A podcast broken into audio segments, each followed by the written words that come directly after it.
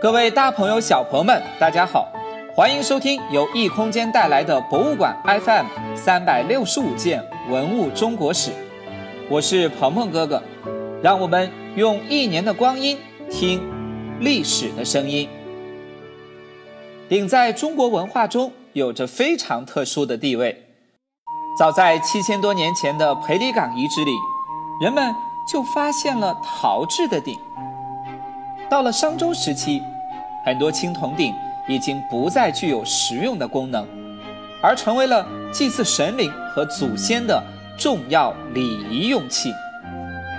按照古代的规定，天子陪葬所用的鼎数量应该是九个，天子以下的贵族们则根据地位等级的不同，被允许使用的鼎在数量上也依次递减。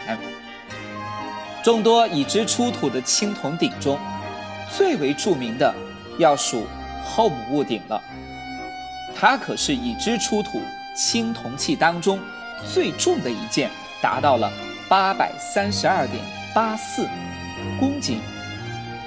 小朋友们想想看，这样巨大的青铜器在铸造的时候，可不是三五个人就能完成的，需要成百上千的工匠们共同努力才能完成。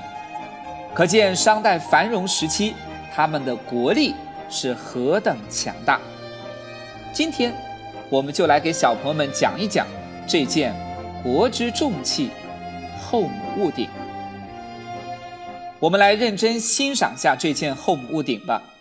它有一百三十三厘米高，一百一十二厘米长，七十九厘米宽，长着两个直挺挺的耳朵。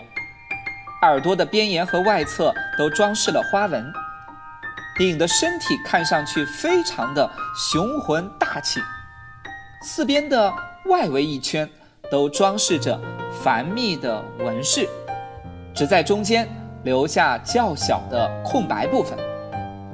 如果我们仔细观察，就会发现这些繁密的花纹啊，都是怪兽的形象，更加增添了后母戊鼎身上的。神秘色彩。身体下方是四条粗壮有力的肢腿，上粗下细，支撑起鼎身的重量。对了，要告诉小朋友们一个小秘密：如果你仔细观察，就会发现这四条腿当中，三条腿呢一样长，而其中一条腿短了一截。你发现了吗？在后母戊鼎的身上，有很多值得我们去思考的地方，比如耳朵上外侧上神秘的图案，那是一幅两个老虎在吃人的画面。其实，在商代的很多青铜器上都能找到双虎食人的造型，这是为什么呢？有人说是和《山海经》里记载的一个故事有关。古代有座杜朔山，山上。有棵大桃树，桃树东北方有个门，是鬼进进出出的鬼门。门的两边各有一位守护的神仙，他们常常把害人的恶鬼捆起来喂给老虎吃，所以这个画面应该是辟邪去灾的意思。还有人说。老虎嘴巴下面的这个人啊，应该是掌握生死大权的祭司，把身体主动献给老虎，可以和天上的神灵沟通，所以这应该是个祭祀的场景。小朋友们觉得哪种说法更对呢？其实，关于后母戊鼎的耳朵，还有一个有趣的故事，是和它的出土经历有关。那是一九三九年。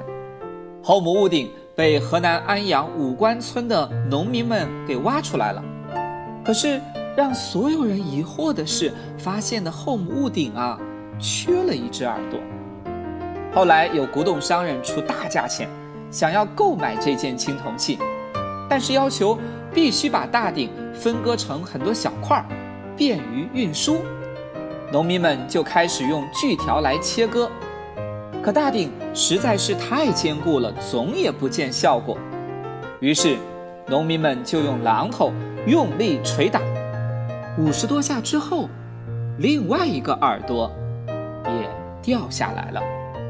我们今天看到的两个耳朵是在建国之后，由青铜修复专家修复了一个耳朵，然后再复制了一个耳朵，这才有了我们眼前这件完整的后母戊鼎。关于后母戊鼎，还有很多让人们费解的地方，那就是它为什么要改名字呢？原来叫司母戊鼎不是好好的吗？其实。对改名字这件事情还是有很多争议的，有人认为不应该改名字，有人认为就应该改名字。理由是这样的：一是那时候青铜器的铭文大部分是铸造上去的，正反是通用的；司反过来就是个前后的后字，而且解释成王后的后，好像更加符合它的语言环境。这个问题留给小朋友们长大之后，期待大家认真研究，能够给出一个令人满意的答案。后母戊鼎的发现地可是赫赫有名的，正是后来商朝的都城遗址殷墟。自从1928年发掘以来，这里就出土了大量都城建筑遗址。王室墓葬、青铜器、甲骨文等等珍贵的遗存和文物，向我们展示着商代时让人惊叹的灿烂文明。尽管后母屋顶带给人一种让人敬畏和害怕的凝厉之美，更多体现在宗教祭祀场合，但普通老百姓们的日子还是得过。明天的节目里，我们就讲一讲。商代的农业生产。今天的互动小环节，请小朋友们思考：已知出土的青铜器当中最重的后母戊鼎，居然是给一个女人做的，这中间是有什么原因吗？请把你的猜测回复到异空间微信公众账号下面，分享给鹏鹏哥哥和其他小朋友吧。好了。我们今天博物馆 FM 三百六十五件文物中国史就讲到这里，明天我们再见。